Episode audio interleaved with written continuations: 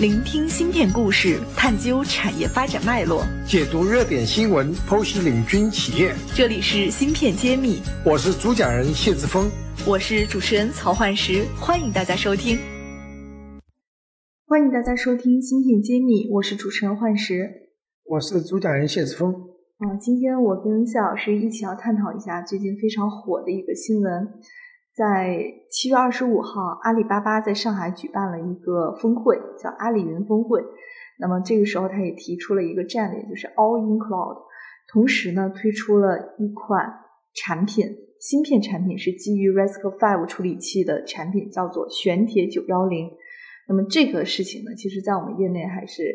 呃，包括圈外都会有一个比较大的反响。我觉得阿里啊，在去年成立了这个，呃，拉了很多人做平头哥之后呢，终于有了很大的动作。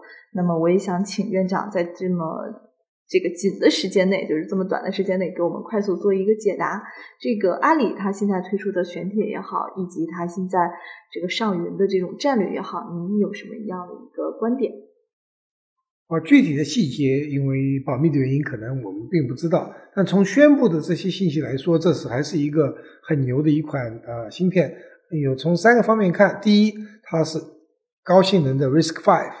那 RISC-V 是一个开源的一个架构，它是和 ARM 竞争的。我们都知道，在 Intel 时代是 x 八六是 PC 的一个标准的一个架构。到了手机时代是 ARM 的架构，那么今天进入物联网时代呢？阿里要抢这样一个平台架构呢？那么用了这样一个新兴的 RISC-V，确实在物联网应用中它有很多优势。那么那么快那么短的时间能够拿出这样一款芯片啊，并宣布它要开放这个幺铁的这个九幺零的 IP，让大家都来做，我们感觉阿里是要做一个。全产业链的这样一个平台给大家用，而不是只是自己在用。那么这种战略平台战略呢是非常值得期待的。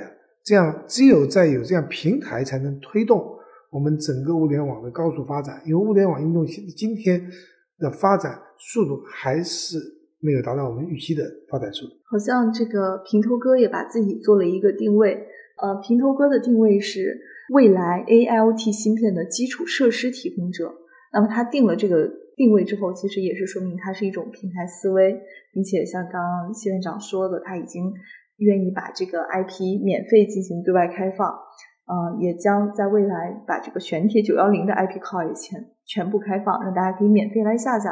那么这个就说明，可能阿里要实现的一个愿景就是共建一个云端的生态了。确实也是很有意思，呃。这边说的是 A I O T，实际上就把 A I 和 I O T 人工智能和物联网作为一个同一个平台来打造。那么我们可以看到，它的这个平台思维是非常有雄心壮志，就说它要整个产业链全吃这样一个。我们相信，呃，也会有其他竞争对手出来，因为这个是未来的发展的趋势，大家都会争，包括呃华为的战略。包括国甚至国外的竞争对手，比如说谷歌的战略都会做这一块。那么谁真真正能够成为产业的标准，我们拭目以待。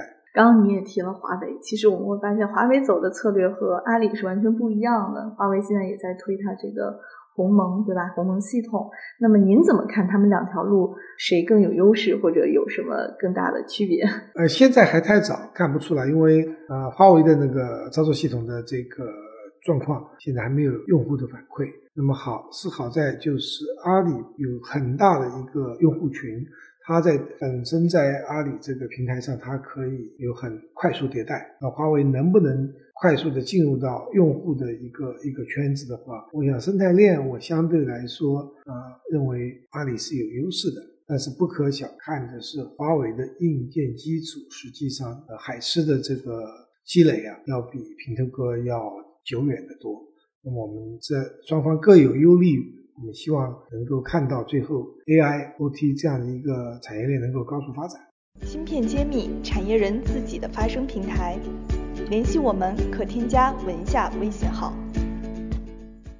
确实，呃，因为平头科组建的时间也不长，但是他我看从这个报道中说，他们其实是有非常多的人员具备了量产芯片开发的能力。那么这个意味着什么？我看他有很多人说，都是从 AMD 啊、ARM、这个 Intel 等大厂有很强的研发，然后。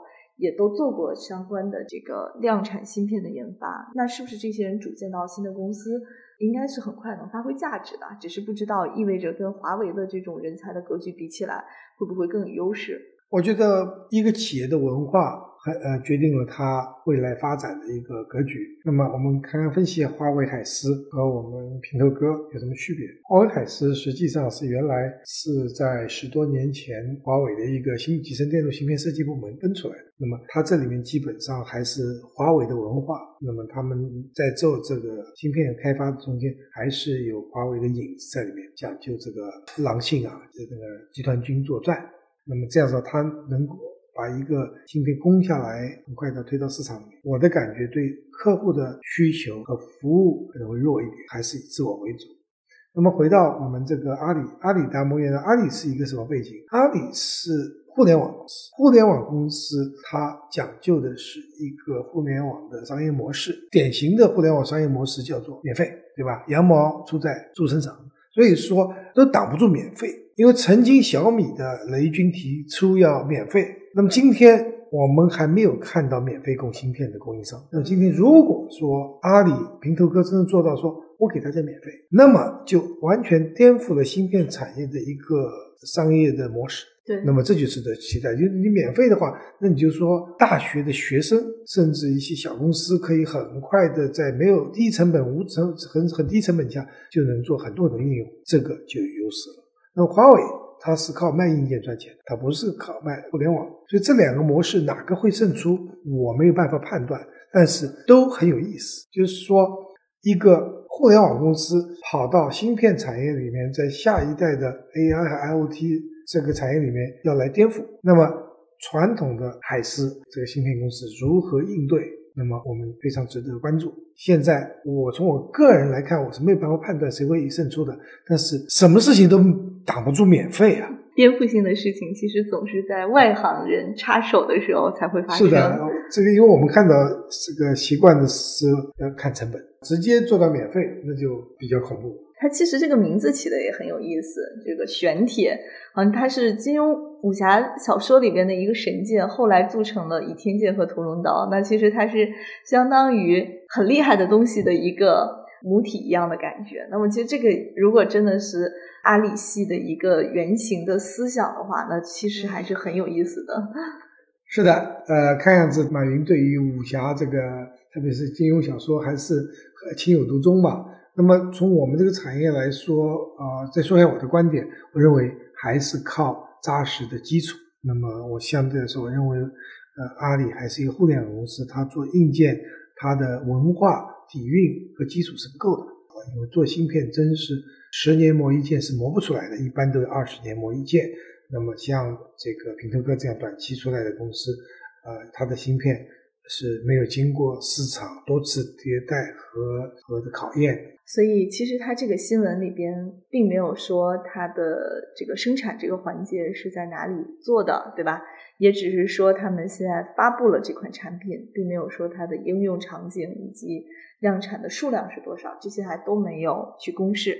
那么，其实我们也是特别好奇，像这款产品是不是还是要找台积电这样的公司来代工哈？有一个信息看到说是十二纳米，如果十二纳米呢，只有台积电是能够啊今天能够对外代工的，就这一部分呢是在台湾地区生产，所以它还是有一定的依赖性对于这个台台湾地区这个产业链。